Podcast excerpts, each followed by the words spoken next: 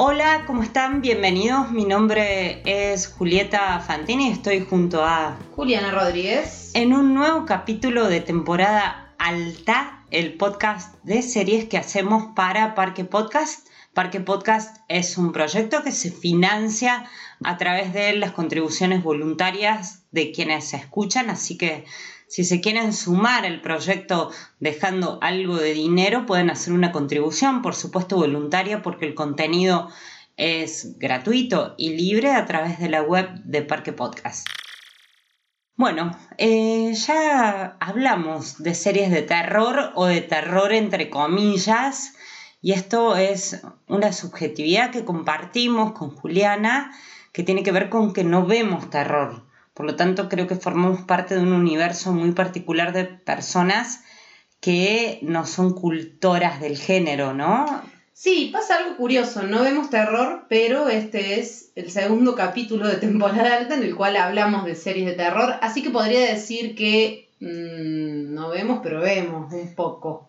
O vemos ese terror que es plausible, que no está tan conectado con la larga tradición de el terror eh, más esotérico o fantasioso, sino con el terror más psicológico y creo que la primera serie de la que vamos a hablar y pondría terror entre comillas es una que acaba de terminar al momento en el que estamos grabando esta serie que nos tiene bastante impactadas como el meme que se llama The Third Day, el tercer día. Exactamente, The Third Day, si no la vieron, es una serie que está disponible en HBO Go. Y si tuviera que resumirla sin spoilear nada, absolutamente nada, diría que es una historia de ficción, una más, sobre una isla siniestra. Hay muchas historias que transcurren en islas y muchas de ellas tienen el condimento, uno del terror y dos de la imposibilidad de salir de ahí. Pienso en Lost, pienso en la película de Scorsese. la isla. Exacto. Sí, la isla siniestra. Shutter Island. En este caso, la historia transcurre en una isla a la cual llega un personaje interpretado por Jude Law, un personaje que de a poquito vamos descubriendo que tiene un pasado traumático y un, un duelo en proceso muy complejo, muy difícil. Después podemos contar cuál es y avisamos antes. Y un problemita de dinero, que no vamos a decir cuál es y llega a una pequeña isla en la cual habita una comunidad muy chica, un pueblo chico, infierno grande, como se dice. Son cultores de una religión vinculada al mundo celta y tienen tradiciones muy particulares. Y llega y no puede salir de ahí. ¿Te parece que sería como una sinopsis mínima? Es lo que escribiría en Film Affinity. Hasta ahí está muy bien. Hay un par de datos de contexto, más allá de que es una serie de HBO que ya sabemos por dónde va la cosa cuando tiene ese sello y que tiene a Dennis Kelly como el guionista, ¿no? Dennis Kelly es nada más y nada menos que el creador de Utopía. Utopía, una serie que en su momento, creo que fue en el año 2013, seguimos eh, con devoción, sobre todo su primera temporada, y que ahora vuelve a estar en la conversación pública porque Amazon la tiene en su catálogo y estrena dentro de muy poquito la versión estadounidense de Utopia, que la vi. Sí. Le tengo mucho miedo de la versión, me parece que es un eh. poquito, está como un poco infantilizado el tema, ¿no? Para nada. Básicamente la versión nueva de Utopia es otra cosa. Eh, es completamente distinta y la tiene Gillian Flynn como showrunner. Le queda grande el papel. Recordemos, Gillian Flynn es una periodista que luego se dedicó a la literatura y que es la autora, por ejemplo, de Gone Girl y también de eh, Sharp Objects, otra serie de HBO que recomendamos, pero bueno, me parece necesaria esa aclaración para aquellos que vean The Third Day, que viene de ahí, de Dennis Kelly, Utopía, y que no tiene nada que ver solo en la saturación de los colores. Hasta ahí llegan las comparaciones, ¿no? Sí le encuentro muchas similitudes más. Antes de desarrollar la trama, me parece que la primer, el, o el primer parecido que cualquiera va a encontrar en, The Third Day es con la película Midsommar, película de terror de Ari Aster, que fue una de las creo que fue una de las películas más innovadoras que vimos eh, el año pasado. Que también está en Prime Video. Exacto, que está en Amazon Prime Video Las similitudes son varias. A ver, la situación de una persona extraña que llega a una comunidad que tiene tradiciones muy particulares y muy antiguas. En el caso de Midsommar son eh, tradiciones vinculadas a la cultura sueca, en el caso de Third Day son vinculadas a la cultura celta y bretona. Pero ese extraño o ese, ese personaje nuevo es también un personaje que es el punto de vista, es el narrador que es poco fiable, el famoso narrador poco confiable de la literatura. Tienen un trauma, tanto la chica protagonista de Midsommar como el protagonista de Third Day, un trauma psicológico, un duelo, básicamente, en los dos casos es un duelo de una situación muy compleja y una muerte muy violenta de alguien querido.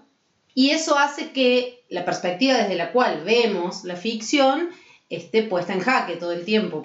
Pero tiene aparte esta especie de comprensión de los rituales paganos.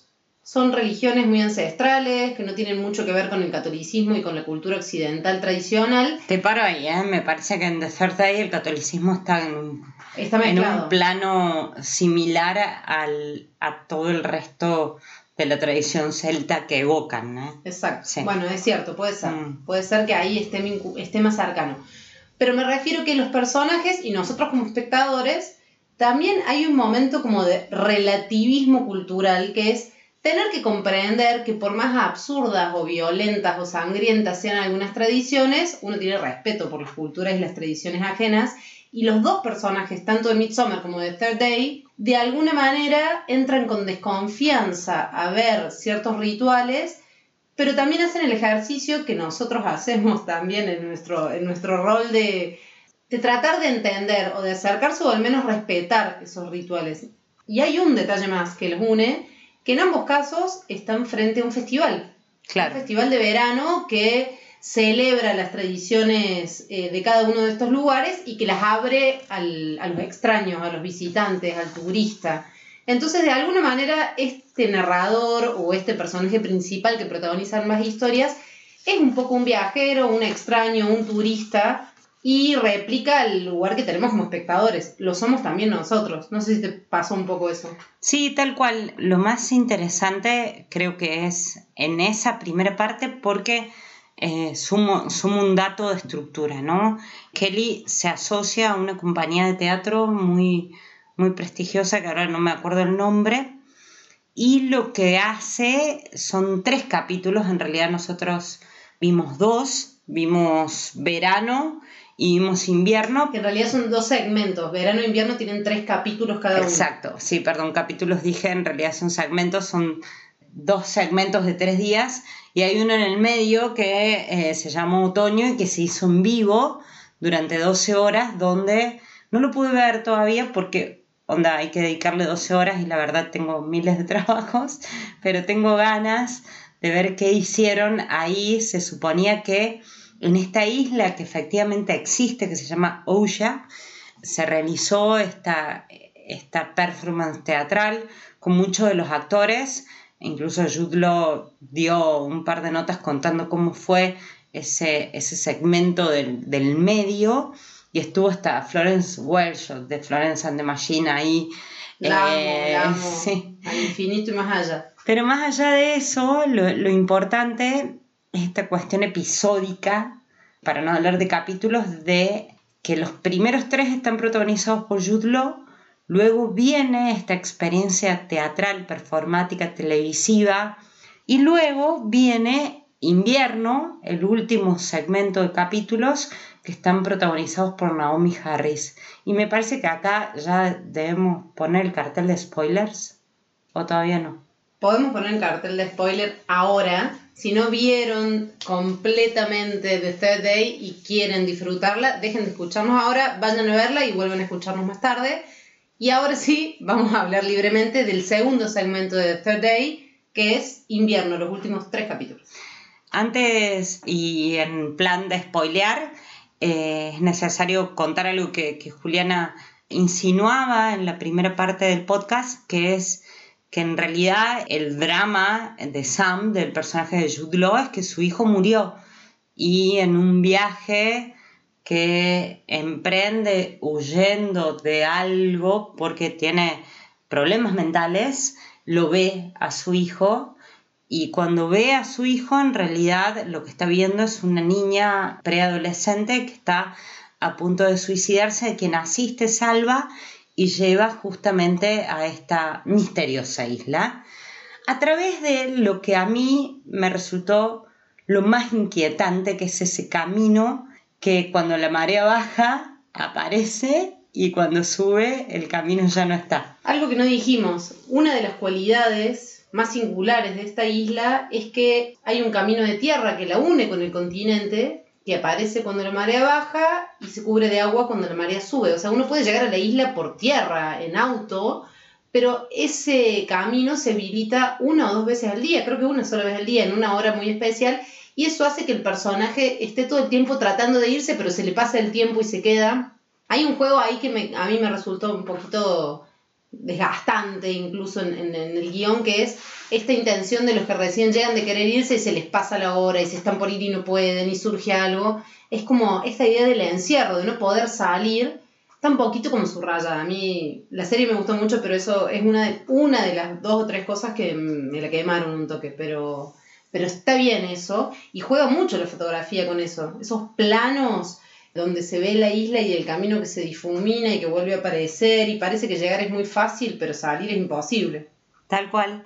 Y concluye, volviendo a la primera parte a la, que protagoniza de manera absoluta Jude Law, con una revelación ¿no? respecto a quién es él en el contexto de la isla, con la aparición de un personaje, el de Jess, que se supone es una antropóloga, creo que está interesada en las dinámicas, pero que luego nos enteramos que tiene mucho que ver con un mito de origen que involucra también a Sam, al personaje de Jude Law.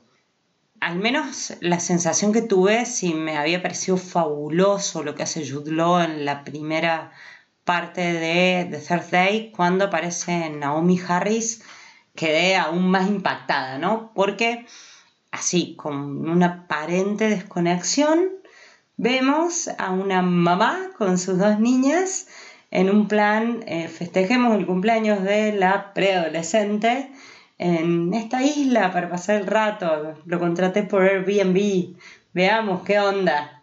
Y cuando ven qué onda, la verdad que todo se pone muy, pero muy mal. En ese punto creo que también hay otro contacto con, con Midsommar que me gusta mucho y creo que funciona incluso mejor aquí, que es esta brecha entre lo citadino y lo rural, lo conocemos, lo, nos pasa en cualquier lugar del mundo, pero acá sobre todo se, se nota mucho. La brecha entre lo citadino y lo rural es llegar a un lugar donde no hay señal de celular, donde el pacto que hiciste con Airbnb se puede caer y el señor que te alquiló una casa que ya pagaste te puede decir que no, no te la alquila nada. Y también abona esto esta idea de, bueno, este género, ¿no? El terror folk o el horror rural, eh, y el encuentro de la urbanidad y lo contemporáneo con las tradiciones que, subsisten en los pequeños pueblos. Yo, hay mucho ahí que uno puede refrendar con respecto a cómo se vive en los pueblos de, de Córdoba o de Argentina incluso. Cuántas tradiciones, cuántos mitos, cuántas, no sé, cuántas curas de empacho existen todavía, la luz mala, hay, hay todo un trabajo con, con lo folclórico que subsisten estas pequeñas comunidades alejadas de las ciudades, que es perfecto para generar un clima de terror, sobre todo desde el punto de vista citadino, urbano, como te digo. Está, está buenísimo eso que marcas porque la serie nunca se mete con algo más metatextual, si querés. Nunca refiere como True Detective al, gótico. Pues fíjate eh, que, que va justo el punto en el punto que vos acabas de referir. O sea, son 93 personas viviendo ahí, sosteniendo sus tradiciones con sus mitos de origen y con la idea misma de que la isla sostiene el equilibrio del mundo, ¿viste? Llega a tal punto la neurosis colectiva, o sea, o la psicosis colectiva, si, si querés, es sobrenatural, eso me parece repotente, volviendo también a True Detective, porque nunca llegamos a lo sobrenatural, sino que justamente todo lo malo que pasa o todo lo terrorífico que pasa es a través de la invención de estas personas que creen ser el centro del mundo. Hasta que, bueno, llegan los visitantes. Hay dos o tres líneas argumentales más que no sé si están muy bien explotadas y no sé si sobran, pero bueno, vale la pena marcarlas. Una es esta idea o esta tradición de cómo se funda esta isla OC, que tiene que ver con un fundador que crea una comunidad de delincuentes y reos. A mí me hace acordar mucho la idea de Australia, por decirte así. Sí, claro. A la, a la, población que los ingleses mandaron a, la, al gran, a la gran isla o al gran continente australiano. Y por el otro lado, también hay un coqueteo con un relato clásico británico de terror que es Jack el Destripador. Sí. Que está nombrado, después no tiene, no tiene mucha función, por eso te digo que me parece que es un poquito prescindible, pero está ahí. Sí, eh, hay también otra clave de lectura que, que, es la de Sam como descendiente de Jack the Ripper. Sobre todo en una escena del final, seguimos, advierto con spoilers, cuando asesina de manera brutal a, a uno de los personajes, ¿no? Saliéndose de su Llegué a la oscuridad. Llegué, ya está, ya llegué. Y, y me parece que otro elemento central más allá de que es bastante obvio la llegada de ella, ¿no? El personaje de Naomi Harris, que no, no recuerdo el nombre, que al instante te das cuenta que es la esposa de Sam y que ellas son sus hijas y que en realidad va a la isla a buscarlo. Y hay algo que me pareció un poco flojo, que es la asistencia del parto de la mina, de la antropóloga esta que está embarazada de él y el darse cuenta de eso eh, me parece que baja bastante la marea de lo alto que viene todo, pero bueno, zafa, ¿por qué? Por el desenlace, que tiene que ver con no redimir a los personajes. Sea, sino que hacen lo que pueden. Hay un monólogo de ellos dos como pareja que me parece que es exactamente lo que estás nombrando, que habla de esto, del, a ver, de la base del terror psicológico de la serie. Hay un personaje que es un narrador en el cual no hay que confiar, que tiene un duelo que no puede resolver y el duelo no está basado en la tristeza, sino en la culpa.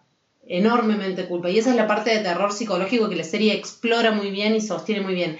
A mí la serie me gustó mucho, la disfruté con vaivenes. Tres cositas que un poco me cansaron. Uno, los, los actores secundarios y los personajes secundarios en general me parece que son un poco inverosímiles o están muy subrayados. Eh, la, tenés a Emily Watson, tenés Mark Lewis, Jones y otros actores británicos que son buenísimos, como en algún paso falso de comedia, por decirlo así, que no me terminó de cerrar y no me, no me dio como sustento en la historia. Hay un laburo con el gran angular, con la fotografía y con una especie de filtros espeluznantes de Instagram, usado por decirlo así, que le dan toda la atmósfera a la serie, pero por hay momentos en los cuales a mí me, me canso, me parece como un subrayado visual medio agotador.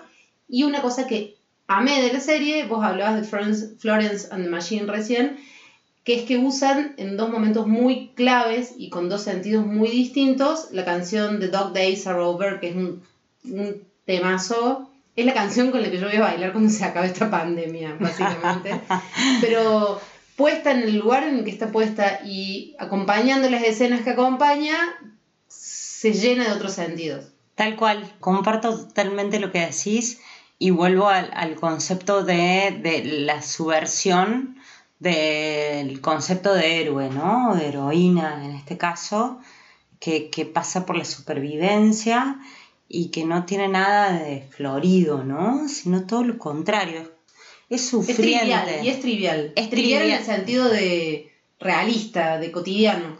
Exacto, y es muy sufriente y, y ese desenlace es como que reivindica algunos puntos flojos como este que, que refería hace un ratito respecto a que ella que es veterinaria le ayuda a parir a la mina que está embarazada de, bueno, de su ex, porque, porque ella es un ex. Y coincido que el, los miembros de esa comunidad, sobre todo teniendo, teniendo ese elenco, ¿no?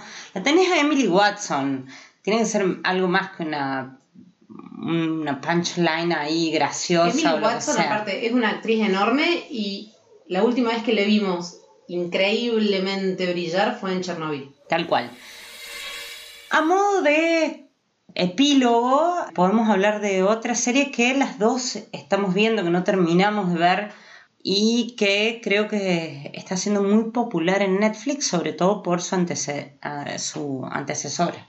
Sí, estamos hablando de La Maldición de Bly, que es la nueva serie de terror. En este caso sí podríamos hablar de un terror gótico, clásico y emparentado con una tradición de las historias de miedo bastante más eh, británica, por decirlo así, que es La maldición de Bly, como decíamos, vinculada a la maldición de Hill House. Recordemos, el 2019 fue una de las series más vistas y, y una de las mejores, creo, de Netflix, La maldición de Hill House. Era un relato de terror, fantasmas, casa embrujada y por supuesto conflicto psicológico, sino porque lo veríamos. Y eh, Mike Flanagan, su creador, hizo una especie, yo creo que está creando una antología, hizo un, es una, antología, sí. que también transcurre en otra casa embrujada, pero con este detalle, La maldición de Bly es una versión de un gran clásico literario del terror que es Otra vuelta de tuerca de Henry James, y me parece que con todas las versiones cinematográficas que tiene otra vuelta de tuerca y siendo un clásico que puede ser analizado, interpretado y leído de muchas maneras y desde muchos sentidos, es bastante interesante lo que hace. Y este, para mí Mike Flanagan está encontrando un estilo, podría yo asumir que está encontrando, igual que Peel, su propio estilo. Peel está haciendo sci-fi, horror y terror vinculado con racismo y Mike Flanagan está haciendo una especie de reversión de clásicos del terror vinculados con relatos literarios en su mayoría, con elementos muy tradicionales de las historias de miedo, que se pueden ver para los que no toleramos el terror aparte, porque no están vinculados necesariamente con el gore, ni con la sangre, ni con ninguna de esas cosas, siempre y cuando lo vean con alguien, advertencia, hay que ver con alguien. Yo al menos la veo siempre acompañada. Yo no, la, veo la veo sola y de día. Es la, maldición de Blind Manor, ¿eh? Blind Manor, sí. Creo que, lo que salva justamente a aquellos y aquellas que son miedosos como nosotras es esa apelación al clásico, ¿no? Hay, hay algo que te rescata ahí el hecho de saber que se basa en algo que leíste o que al menos está familiarizada con ciertas historias que forman parte de un acervo de, conocimientos y de lecturas, por más de que no hayas leído los libros de manera directa, y eso te tranquiliza, por eso puedo seguir con Blind Manor, por más de que voy por el cuarto capítulo. Y a diferencia de la primera, me parece muy sobresaliente el hecho de que se meta con las diferentes formas de familias, que es como un sello también, ¿no? Y la diferencia con la anterior, con Hill House, en este caso, asistimos al punto culmine del romance gótico y trágico, pero con un contexto familiar muy diferente a la familia feliz que era la de, la de Hill House, ¿no? A pesar de todo lo que pasa después. Tal cual. Y hay otra operación que está buena en la maldición de Bly. Yo le voy a decir Maynor. De Bly porque no tengo ganas de cortarlo. Pero hay otro punto que me parece que está bueno, que es, hay una doble operación. Una, apelar a un relato clásico del, de la literatura de terror, que es otra vuelta de tuerca, pero por otro lado ambientarlo en los 90. Ambientar la historia en la década de 1990 tiene otro ejercicio que es permitirnos una, es como una especie de doble distancia tenés una distancia enorme del relato original, que es de otro siglo, y a la vez tenés una distancia menor del relato que te están contando, que lo hace lo suficientemente cercano, algo que la mayoría de nosotros vivió, pero también lo suficientemente lejano como para ser contado con perspectiva. Las ropas, los peinados, hay como mucho cuidado estético en eso que me parece que, que funciona muy bien. Hay guiños también, a, recién hablamos de los guiños del cine que tiene The Third Day a Midsommar, Acá es imposible no relacionarlo con los otros, la película de Amenábar, un clásico también del cine de terror. Y fíjate que hicimos un podcast eh, anterior, lo pueden buscar en, en el Spotify de temporada alta, sobre Servant y sobre The Outsider, que eran dos series de 2019 que también eran de terror, muy distintas entre sí, pero que se tocaban. Y en ambas, y también en estas, hay un elemento clásico del terror que está presente, que son los niños y la muerte de los niños. Niños, niños muertos y niños que hablan como adultos reencarnados. Es un clásico, la ternura, la cajita feliz que gira y el ruidito que hace, los muñecos, la casita de muñecas, está todo ahí. O sea, el terror ya lo viene contando hace un montón a eso sigue eh, funcionando. Eh, funciona y hay un montón de homenajes, nada, que nos nos, nos interpelan de una manera directa y que de última te da un poco de gracia, ¿no? Sumo un dato que me parece fundamental y creo que podemos ir terminando, es que la niñita, la Flora, es la voz de Peppa Pig. Ay, no me digas, con razón me daba tanto miedo. Eh, me pareció como un dato así como wow. Mira, yo te digo, si la advertencia fue no vean estas series de terror solos en casa, mi advertencia sería no vean Peppa Pig y no dejen que sus hijos vean Peppa Pig, porque es el producto más lobotomizante de la industria televisiva. Y te sumo un dato más que me encantó. Mike Flanagan, el creador de La Maldición de Hill House y de Bly, nació en Manor. Salem. Bly Manor nació en Salem. Ah, mira, Nació en la ciudad de Salem, ciudad de brujas, ciudad que, que, bueno, que es como un hervidero de mitos y de historias vinculadas al esoterismo y donde quemaban a las mujeres que hacían cosas que se salían de la norma.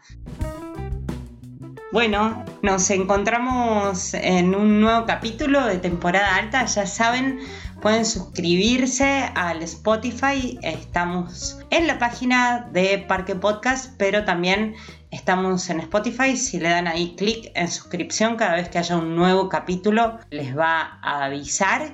Y reiteramos que este proyecto, este podcast y todos los excelentes podcasts que forman parte de Parque Podcast se sustentan gracias a una mínima contribución que pueden hacer a través de la página web. Mi nombre es Julieta Fantini Yo soy Juliana Rodríguez. y nos encontramos prontito. Qué bueno que llegaste hasta acá. Contamos que Parque se sostiene y crece con el aporte económico de su comunidad de oyentes. Si te gusta lo que hacemos, podés suscribirte a Club Parque con una contribución mensual a través de Mercado Pago. Sumate a bancar a los podcasts de Córdoba.